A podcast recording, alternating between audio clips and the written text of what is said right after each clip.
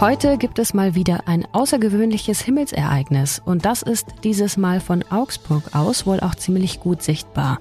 Mehr dazu in dieser Folge und mit meinem Kollegen Richard Meyer spreche ich über die Kartoffelbrei-Aktion der Protestgruppe Letzte Generation. Ich glaube, dass es völlig falsch ist und verkehrt ist, Kunstwerke zu attackieren. Ich bin Lisa Pausch, das hier ist der Nachrichtenwecker. Guten Morgen. Nachrichtenwecker, der News-Podcast der Augsburger Allgemeinen. Und bald schon ist November und damit wird ab heute der Christkindlesmarkt aufgebaut. In diesem Jahr einen Tag später als sonst. Gestern wurde noch die kleine Bühne abgebaut, die für die Light Nights benötigt wurde. Das ist aber nicht der Grund für die Verspätung, sondern eine internationale Konferenz, die eigentlich für Sonntag und Montag geplant war. Und zwar die Präsidiumssitzung des deutschen, des französischen und des polnischen Parlaments, des sogenannten Weimarer Dreiecks. Doch die französische Seite hatte ihre Teilnahme kurzfristig abgesagt.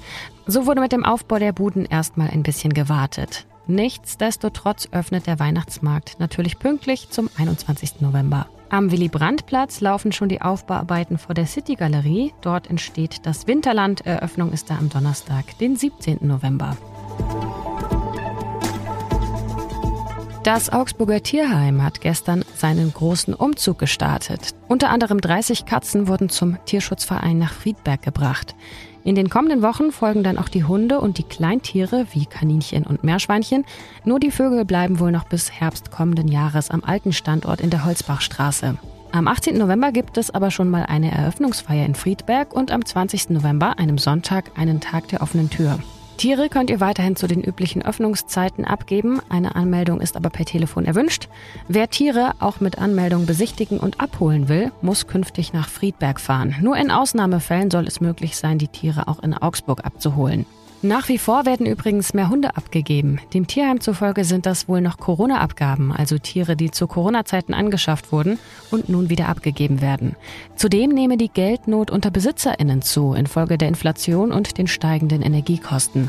In den nächsten Monaten könnten so noch mehr Tiere im Tierheim landen, die hoffentlich dann auch wieder ein neues Zuhause finden. Die Polizei hat gestern die Wertach mit einem Hubschrauber überflogen. Vermisst wurde nämlich eine 83-jährige Frau, die dement ist und in einem Seniorenheim in Pfersee wohnt. Zwischen Vollwitzer Steg und Rosenau-Stadion wurde die Frau gesucht. Seit etwa 17 Uhr wird sie vermisst und wurde auch bis Redaktionsschluss noch nicht gefunden, beziehungsweise ich habe geguckt und keine neuen Informationen gesehen. Wir schauen auf das Wetter für heute und das gibt Sonne, Sonne, Sonne. Ja, tatsächlich zehn Sonnenstunden sind für heute angesagt. Also packt die Badehose aus und macht doch noch mal schnell einen Abstecher an den nächstbesten Tümpel, wenn ihr könnt. Aber bei Höchstwerten um 17 Grad ist das vielleicht doch auch ein bisschen frisch. Die Gruppe Letzte Generation macht mit spektakulären Protestaktionen auf sich aufmerksam. Am Sonntag zum Beispiel hat sie in einem Museum in Potsdam ein Monet-Gemälde mit Kartoffelbrei beworfen. Ja, so will sie Aufmerksamkeit generieren, und zwar für den Klimaschutz. Dazu spreche ich jetzt mit meinem Kollegen Richard Meyer. Er hat nämlich einen, ja, mehr oder weniger wütenden Kommentar geschrieben. Hi Richard. Grüß dich, Lisa. Hallo. Du schreibst, die Gruppe sei mit der Protestaktion auf die falsche Abzweigung geraten. Was meinst du damit? Naja, ich meine damit, äh, dass ich grundsätzlich verstehe, was das Anliegen von letzter Generation ist und dass ich mir auch denke, dass es auch gut ist, wenn, wenn, das, wenn das auch ein Stachel ist, wenn das wehtut, wenn, wenn es Aktionen gibt, ähm, die mehr sind, als wir sperren jetzt mal die Straße und, und gehen mit Plakaten spazieren, die auf das drängende Problem des Klimawandels aufmerksam machen. Aber ich glaube, dass es völlig falsch ist und verkehrt ist, Kunstwerke zu attackieren. Ich glaube, das ist der, der falsche Weg für die Gruppe. Wenn man Kunstwerke attackiert, dann sorgt man wahnsinnig viel Aufmerksamkeit, aber eben nicht mehr für sein Anliegen. Ich als ehemalige Studentin unter anderem der Soziologie, vor allem der Soziologie des sozialen Protests, finde es ja irgendwie ganz interessant zu sehen, aha, wann wird eine Gruppe radikal, welche Form muss sie nutzen, um überhaupt noch Aufmerksamkeit zu generieren? Denn das ist ja auch so ein bisschen das Problem, ne? Äh, ist jetzt schon wieder so, Fridays for Future gibt's halt jetzt und die Aufmerksamkeit ist ein bisschen zurückgegangen, würde ich sagen. Vielleicht ist auch die Frage, warum sind solche Protestformen nötig, wenn die Aktivistinnen ihre Klimaanliegen zum Beispiel nicht ausreichend in der Politik gespiegelt sehen? Also Welche Alternative, ohne das jetzt verteidigen zu wollen, ne, welche Alternative gäbe es denn, um da weiter Aufmerksamkeit zu generieren? Ich glaube, das ist ja das große Problem eines jeden Protest oder die, die große Herausforderung. Wie, wie schafft man es, zur Durchsetzung zu kommen? Wie bekommt man das hin, ähm, eine Veränderung in eine Richtung zu bewerkstelligen? Und natürlich ähm, versucht man zu sagen, das läuft noch innerhalb unseres politischen Systems. Das heißt, man versucht Aktionen ähm, zu, zu starten, die dann Entscheidungsträger davon beeinflusst, in eine Richtung zu gehen oder aber Menschen dazu äh, bringt, zu sagen, nee, also dann vielleicht wähle ich dann etwas anderes, eine Partei, die sich mehr oder stärker um den Klimaschutz kümmert. Äh, vielleicht verändere ich auch mein eigenes Verhalten und ähm, je mehr ja, man mit seinem Anliegen auch natürlich in der Öffentlichkeit durchdringt, desto stärker schafft man das möglicherweise. Und ähm, ich glaube, die falsche Abzweigung ist, dass jetzt letzte Generation merkt, dass diese Klebeaktionen auf den Straßen regional wahrgenommen wird. Also dass wenn, wenn man sich in Berlin ähm, dann den Potsdamer Platz äh, blockiert, dann nervt das quasi die ganzen Autofahrer großartig und, und, und, und schlimm und äh, die merken das, aber das dringt natürlich nicht in ganz Deutschland mehr durch. Also am Anfang ja, aber jetzt nicht mehr und plötzlich merkt man, die, diese Museumsaktionen, die, die, die, die zünden. Ja, also natürlich, wir Kulturredakteure sind geschockt, die Menschen in den Nachrichten sind geschockt. Ich glaube, heute früh habe ich jetzt in den spanischen Nachrichten gehört, dass auch die über die Aktion in Potsdam geredet haben. Das ist natürlich maximaler Erfolg auf der einen Seite, was Aufmerksamkeitsökonomie angeht, auf der anderen Seite die Botschaft verhallt. Also die Leute reden nicht darum, die Leute wollen jetzt, die, es heißt Klimaaktivisten, niemand redet über die Forderungen, die dort geäußert werden, sondern alle nur darüber, dass da der Kartoffelbrei auf diesem über 100 Millionen Euro teuren Gemälde ist, aber das im Grunde genommen nicht mit Geld zu ersetzen ist, weil es ja ein Unikat ist, also etwas Einmaliges, etwas, was in den Kulturschatz der Menschheit gehört, etwas,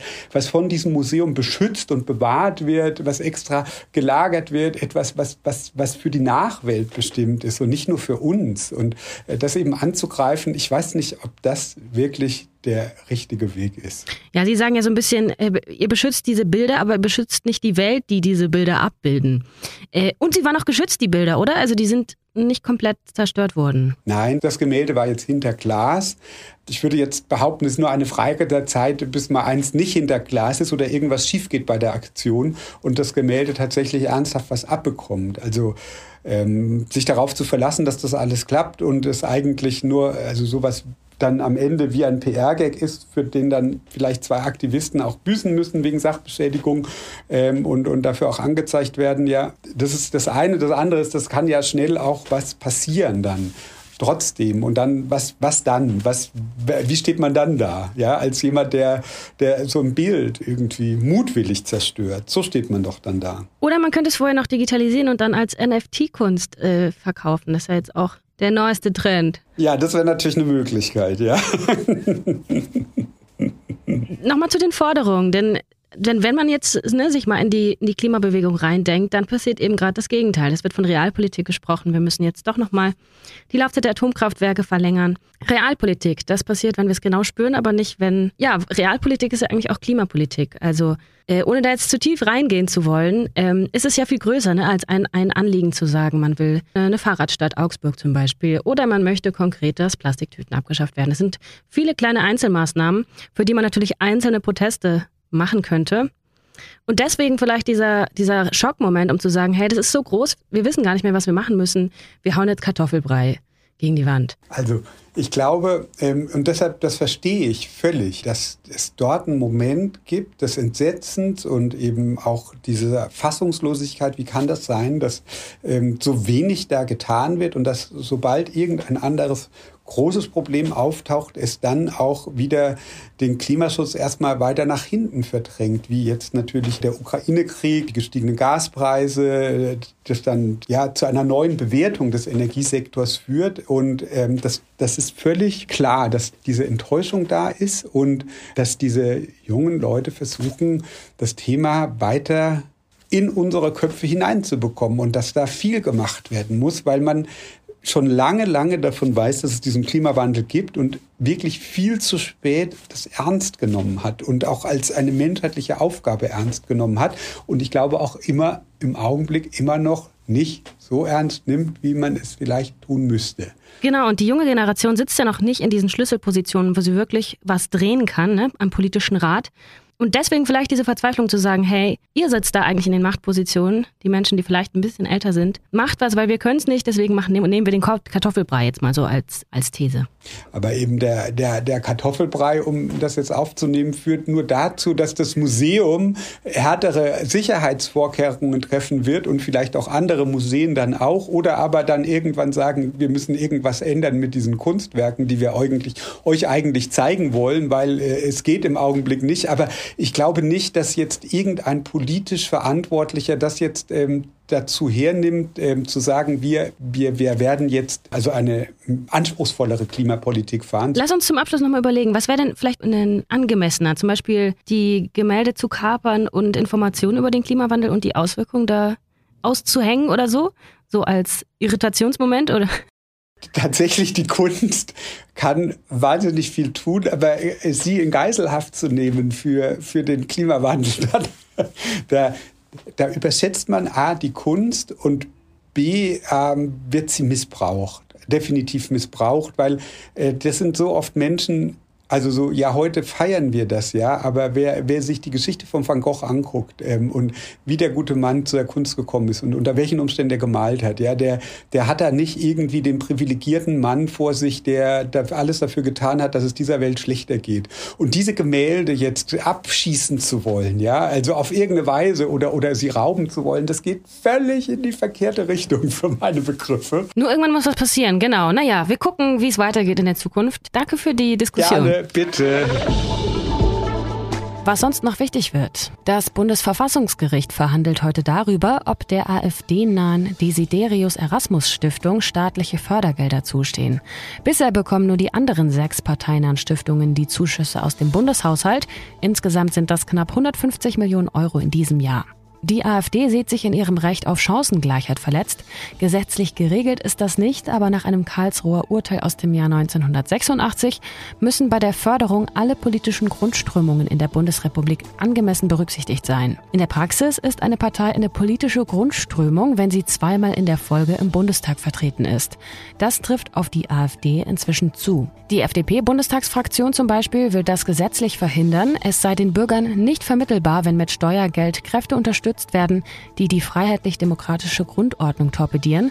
Das sagte der parlamentarische Geschäftsführer der FDP, Stefan Thome. Er forderte unter anderem als Mindestvoraussetzung drei volle Wahlperioden im Bundestag.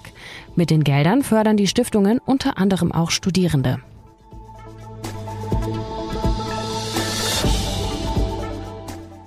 Leute, grabt die Lichtschutzbrillen aus. Heute ist Sonnenfinsternis. Ja, nur ins Herz, nicht in die Augen, denn das kann ordentliche Schäden hinterlassen.